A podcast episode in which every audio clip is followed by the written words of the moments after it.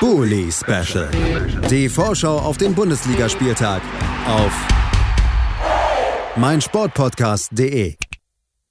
Ein letztes Mal für diese Episode. Herzlich willkommen zurück zum Bully Special auf meinsportpodcast.de.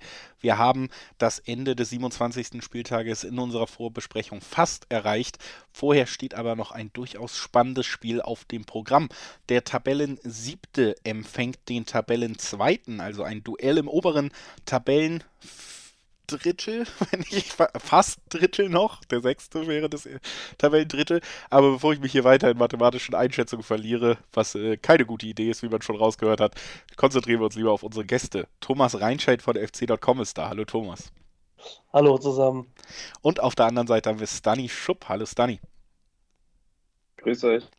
Ja, äh, die Namen der Mannschaften habe ich noch gar nicht gesagt, weil ich mich da eben so verstiegen habe in der Anmoderation. Köln empfängt Dortmund, um die Tabellenplätze zu konkretisieren. Und es ist, wie gesagt, ein durchaus spannendes Spiel. Dortmund ist ja so ein bisschen am, ja, spätestens gestrigen Abend am Mittwoch zurückgekehrt in den vermeintlichen Titelkampf, wie er so gern beschrieben wird. Vier Punkte hinter den Bayern.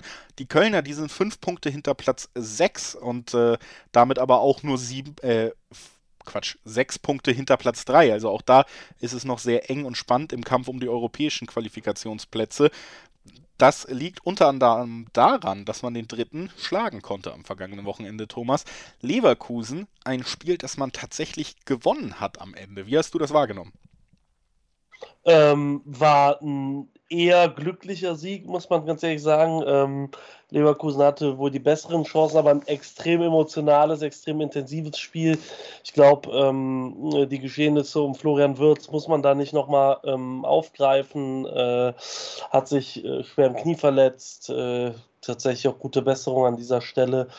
Ansonsten war es ähm, intensiv, aber wenig hochklassig und am Ende hat dann ähm, die eine Situation den Unterschied gemacht und äh, Kingsley Schindler konnte sich zum was auch immer Helden, Nachbarschaftsduellhelden äh, küren und ähm, ja, äh, auf jeden Fall wichtiger Sieg, äh, nicht nur emotional, sondern auch in der Tabelle äh, Anschluss gehalten an die, an die Plätze vor sich. Du hast ja mit den Zahlenspielchen schon begonnen, ähm, dementsprechend ähm, ja derzeit siebter und ich glaube, äh, damit kann in Köln jeder sehr, sehr zufrieden sein. 39 Punkte, damit ist auch fast diese ominöse 40-Punkte-Marke erreicht und äh, der Klassenerhalt sollte nur noch eine Frage der Zeit sein, auch rechnerisch.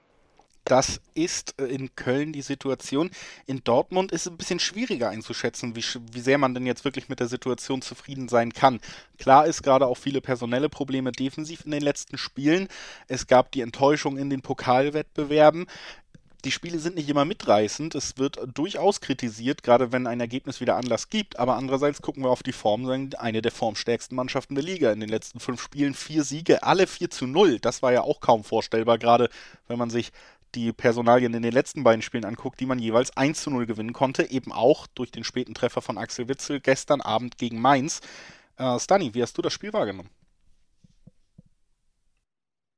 Ja, bei Dortmund, dadurch, dass das ja, dass der Club relativ groß, äh, große mediale Präsenz hat, ist es ja immer, wenn Dortmund spektakulär spielt und irgendwie äh, 8 zu 7 gewinnt, dann ist natürlich alles mitreißend. wenn es 1 zu 0 ausgeht, oder relativ knapp und eher nicht so ansehnlich, dann ist es natürlich nicht äh, Dortmund-esque, äh, wie man so sagen kann. Äh, man muss auch dazu sagen, ich glaube, also wie du es gerade gesagt hast, Dortmund mit RB Leipzig, glaube ich, bestes Rückrundenteam. Ähm, da täuscht so der, der Tenor so ein bisschen drüber hinweg. Verzeihung. Aber die Saison ist natürlich so ein bisschen in so einem Vakuum gefallen, finde ich, nach, den, nach dem Aus im Pokal und auch in der Champions League. Jetzt sind es, glaube ich, elf Punkte auf Leverkusen da sollte jetzt nach äh, normalem Ermessen nicht mehr viel passieren, um Platz 2 festzumachen, aber es ist halt ein bisschen Dienst nach Vorschrift und ich finde es auch nicht so schlimm ähm, und auch nicht so verwerflich, dass Dortmund zwei Spiele gegen vermeintlich kleinere Mannschaften mit, mit äh, Bielefeld und Mainz ähm, jetzt nur knapp beziehungsweise mit 1 zu 0 gewonnen hat, weil das wurde Dortmund in den letzten Jahren auch immer wieder abgesprochen, dass sie halt nicht dreckig gewinnen können. Also entweder gewinnen die spektakulär, wie eben angedeutet. Oder dann gibt es so Spiele wie gegen Leverkusen, was ich mich erinnere, wo es halt hin und her geht, das Hinspiel, so auch das Rückspiel. Aber diese knappen Duselsiege, wie man sie nennt, oder dieses, dieses dreckige Gewinn, das wurde Dortmund immer so ein bisschen abgesprochen. Deswegen finde ich das jetzt eine Diskussion relativ überflüssig, ob das jetzt gut ist oder schlecht oder ob das jetzt noch was, zu, also was zu bedeuten hat, in dem Fall für die Tabelle. Ich glaube ehrlich gesagt nicht, dass da noch was nach oben geht. Bayern muss ja selber auch noch spielen und die sind jetzt auch nicht so schlecht. Ähm, aber das ist natürlich, glaube ich, fürs, fürs Selbstvertrauen und auch für die Außendarstellung gar nicht so verkehrt, dass man es jetzt zumindest ähm, zahlenmäßig wieder ein bisschen spannender gemacht hat durch die letzten zwei Spiele. Zahlenmäßig ein wenig spannender ist es, wie gesagt, auch bei den Kölnern geworden durch diesen Sieg eben. Vor allen Dingen ja auch, das wird sicherlich auch ein paar gefreut haben, Leverkusen in der Tabelle auch ordentlich wehgetan, weil da wirklich die Konkurrenten nochmal nah rangerückt sind. Leverkusener wirkten vor ein paar Wochen ja auch schon fast enteilt auf Platz 3. Thomas, äh, wenn wir jetzt auf die Kölner und auf die Dortmunder blicken am nächsten Spieltag, was erwartest du dir für ein Spiel, gerade wenn du das Dortmund der letzten Spiele nimmst, was eben nicht besonders spektakulär war, was sich sehr schwer tat, überhaupt Torchancen Chancen auch selber herausspielen. Und kleine Anschlussfrage, du hast ihn ja auch im Trikot deines Vereins schon beobachten können. Wie groß ist die Angst vor Marius Wolf? Un Unleash the Wolf, ähm, ja, äh, äh, natürlich riesig. Also ähm, Marius Wolf, ähm, quasi der deutsche, deutsche Haaland, der jetzt mittlerweile, nicht nur optisch.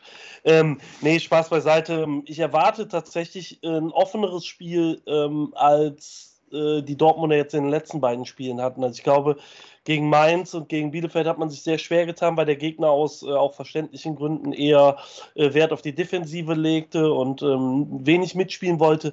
Das ist aber unter Steffen Baumgart so gar nicht die Marschroute des ersten FC Köln. Also man, man will mitspielen, das haben wir auch selbst in Leverkusen gesehen, wo ja viele eher davor warnen, sich gegen so eine ähm, tempostarke und sprintstarke Mannschaft ähm, auf so einen Schlagabtausch einzulassen.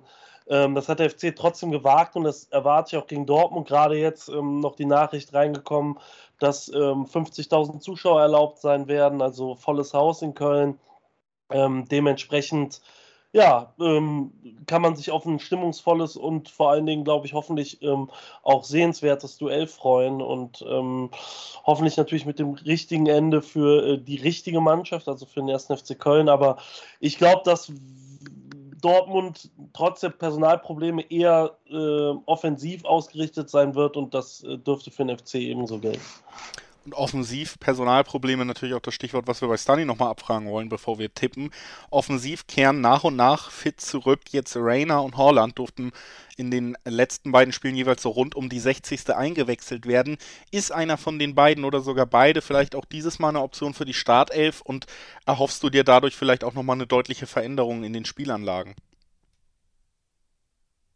Ersteres müsstest du an äh, Herrn Dr. Braun geben. Äh, ich bin da leider der falsche Ansprechpartner. Aber tatsächlich, also äh, ich kann mir vorstellen, dass man mit Haaland vielleicht nochmal eine Joker-Rolle ähm, angeht, weil der ja schon extrem verletzungsanfällig war in dieser Saison, weil auch die komplette Belastungssteuerung halt komplett flöten gegangen ist.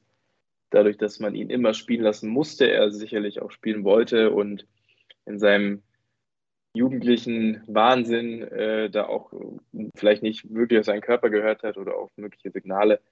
Ich finde, Rainer muss natürlich auch noch einen Rhythmus finden, da war er wesentlich länger raus und auch äh, komplett am Stück. Ähm, viel wichtiger ist, finde ich, auch, dass in der Abwehr langsam mal wieder ein bisschen Ordnung einkehrt. Zwar zu null gespielt, aber da war schon sehr, sehr viel, also sehr, sehr viele Unstimmigkeiten zu erkennen. Marco Rosa hat es ja gestern auch ein bisschen angesprochen, die Kette hat so nie wirklich auf lange Sicht zusammengespielt mit Pongracic, den ich am Ball übrigens super finde irgendwie, aber der so, da locker durch die Gegend schwebt, äh, ist auch manchmal ein bisschen, bisschen irre. Und ähm, ja, also da wäre es jetzt nicht schlecht, wenn die bewährte äh, Viererkette da bald wieder auftritt. Ich sehe es aber, also ich sehe es relativ ähnlich. Es wird nicht, es wird nicht äh, so ein Spiel sein, wie es jetzt gegen Mainz war oder wie gegen Bielefeld, weil Köln A, was ich eben auch ansprechen wollte, vor 50.000 spielen darf. Äh, B, Köln einfach einen irre mutigen Fußball spielt. Und ja, also das passt dann einfach nicht zur Mannschaft. Und äh, Dortmund wird natürlich auch offensiv spielen. Das hat man auch gestern gesehen, dass bei so einem Zeitpunkt, wo das Spiel eigentlich immer wieder hätte kippen können, finde ich, wo Mainz, also ich fand jetzt nicht, dass Mainz die bessere Mannschaft war, das war ja so ein bisschen der Tenor äh, bei, den, bei den Spielern und Trainern oder Trainer, ähm, wo das Spiel auch hätte kippen können, Rosa halt aber ausschließlich offensiv gewechselt hat, weil er halt auch das Spiel logischerweise gewinnen wollte und auch eben nicht, nicht verwaltet hat. Und deswegen glaube ich, dass es gegen Köln ähm, für Dortmund auch ein bisschen leichter wird, weil, wie gesagt, tiefstehende Gegner sind immer problematisch und äh, Köln einfach Tempo-Fußball spielt, aber auch relativ ähm, körperbetont und ja, also viel wichtiger, ob jetzt Haaland im Sturm spielt, ist eher, finde ich, wie die Abwehrkette aussieht, beziehungsweise die Defensive. Ähm, wenn mich nicht alles täuscht, ist Motor Hut gesperrt. Äh, das ist für den Spielaufbau auch nicht gerade cool. Mit Julian Brand natürlich noch einen reinwerfen, der natürlich viel Licht und Schatten hat. Aber der Hut sehe ich da schon weiter, weiter vorne und ja, Guerrero soll ja jetzt wieder trainiert haben. Hummels äh, könnte wieder zurückkehren. Ja, ist eigentlich alles, alles angerichtet, glaube ich. Flutlicht ist, glaube ich, auch, oder? 1930 oder so. Von daher alles 1A. Alles 1A, alles angerichtet, aber für welches Ergebnis? Das wollen wir natürlich noch von unseren Experten wissen. Thomas, was glaubst du? Wie geht's aus? Ähm, ich bleibe einfach bei der Meinung, dass es ein spektakulärer Schlagabtausch wird und tipp mal ein völlig absurdes 3-3. 3-3, ein spektakuläres Ende des Sonntags. Der Tipp von Thomas Reinscheid von fc.com. Stanny, was glaubst du? Ich wollte jetzt eigentlich auch was Wildes sagen, aber jetzt kann ich ja nicht. Äh, ich glaube tatsächlich auch, dass es auf Unentschieden rausläuft. Äh, ja, 2-2 ist, glaube ich, realistisch.